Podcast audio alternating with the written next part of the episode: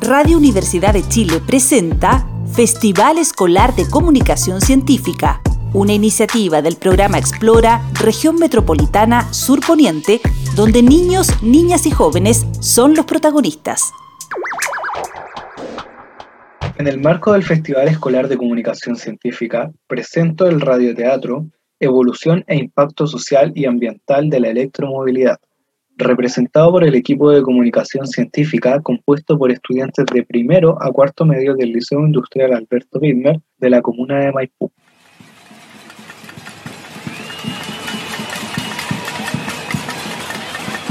Connie, Connie, qué bacán que viniste.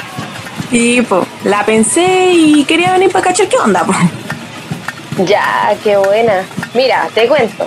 Acá nosotros estamos para expresar los aportes que nos entrega la electromovilidad. Este es un cambio que se tiene que generar en nuestra vida, porque le hemos hecho mucho daño al planeta y tenemos que contrarrestar ese daño.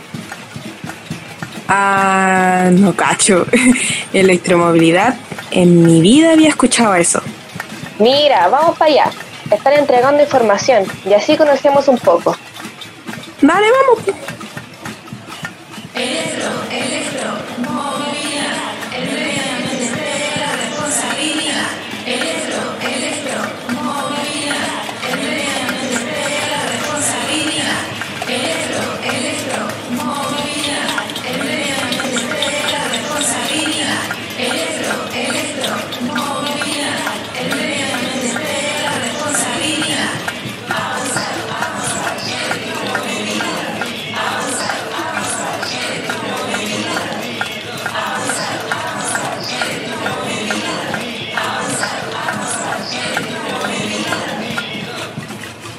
Chiquillas, vengan, vengan. Miren, cachen esto, lo que dice aquí en este cartel. Electromovilidad es el futuro. Y yo les voy a explicar por qué. La electromovilidad va a generar un cambio en la sociedad y el medio ambiente. Y desde ahora eso es lo que tiene que empezar a ocurrir. El transporte va a ser mucho más cómodo y eficiente, con menos contaminación acústica también. Las personas van a disminuir su estrés y tendrán una mejor calidad de vida. La electromovilidad aprovecha mejor los recursos energéticos, no contamina el aire, permite aprovechar mejor la electricidad, porque al final la idea reemplazar los combustibles fósiles. O sea, chiquillas, si se dan cuenta, puras cosas positivas.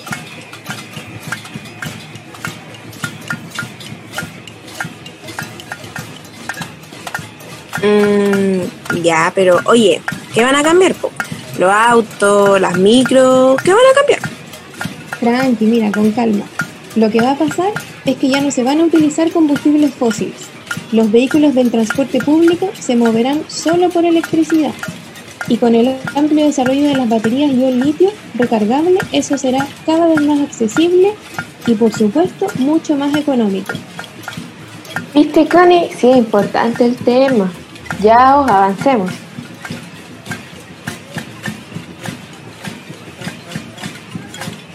Cacha, Connie, mira. ¿Qué es lo que tienen ahí? Hay unos locos con un cartel que dice Alice. Es muy importante la evolución que hemos tenido gracias a la electromovilidad. Mira el, mira el metro. 2,6 millones de personas lo ocupan al día. Y es súper bueno y súper rápido. Y no hay que dejar afuera la comodidad y el silencio de los buses eléctricos. Oye, y acuérdate de Alice, es un proyecto de aeronave de pasajeros para el año 2022 que está en construcción por Aviation, es una empresa israelí, e informó sobre Alice, un verdadero bus aéreo. Si bien no puede volar a grandes alturas, tiene un tamaño que mide 12 metros, pesa 6,3 toneladas para transportar nueve pasajeros cómodamente sentados en, butacas. ¿ya? Y además que este avión tiene una autonomía de 1040 kilómetros de distancia ¿ya? y de 440 kilómetros por hora.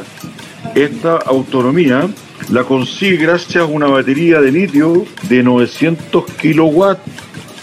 Te lo garantizo, es tremendo avance tecnológico. Esta cuestión es el futuro. Mm, Ale, mira, Igual suena bacán toda esta cosa de la electromovilidad, pero no sé. Cacha, Connie, mira quién está ahí. ¿Dónde? ¿Dónde? Allá, po, esa señora con el caballero. ¿Quiénes son esos que están disfrazados? Igual parecen del siglo pasado. Son gente bacán, po, cabros y cabras del teatro, quienes están representando los personajes históricos. Vamos, vamos.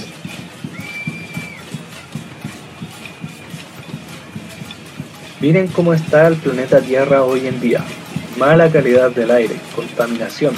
En cambio, si me hubiesen hecho caso a mí y a mi primer auto eléctrico en producción, el planeta no estaría así. Yo soy Thomas Parker. Viví en el siglo XIX. Fui ingeniero eléctrico, inventor e industrial británico. También promoví la fabricación de equipos que alimentaban tranvías eléctricos y electrifiqué el metro de Londres sin dejar de lado que inventé el primer vehículo eléctrico en producción, muy popular entre las señoritas. Yo soy Lucía Galvani, mujer italiana científica del siglo XVIII.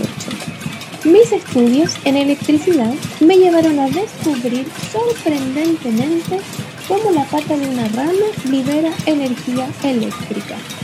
Gracias a esto, descubrí la forma de crear un sistema cerrado de conducción de energía, lo que finalmente se transformó en la primera pila voltaica. Oh, ya, ya. Igual son bacanes estos loquitos. No cachaba la puerta de la señora en todo caso, sobre todo en esos años que la cosa no estaba fácil para nosotras. Pero me impresionó, po. ¿Viste, Connie? Si te dije que era importante. Sí, Ale, sí, ya caché, ya entendí que no se trata de sacar los autos ni las micros, sino de cambiar el tipo de energía que se va a utilizar. Y eso al final va a ayudar a mejorar nuestra calidad de vida y a contrarrestar un poco el daño que le hemos hecho a nuestro entorno, porque de que le hemos hecho daño, lo hemos hecho. Todo suma, hermana. Yo sabía que te iba a interesar, porque nosotras tenemos que hacernos parte de los cambios, informarnos, participar y ocupar estos espacios de manifestación, para que así más gente conozca del tema y apoye la causa. Sería bacán que nos escucharan, que tomen en cuenta a toda la gente que está aquí, que nuestra demanda y preocupación se convierta en realidad.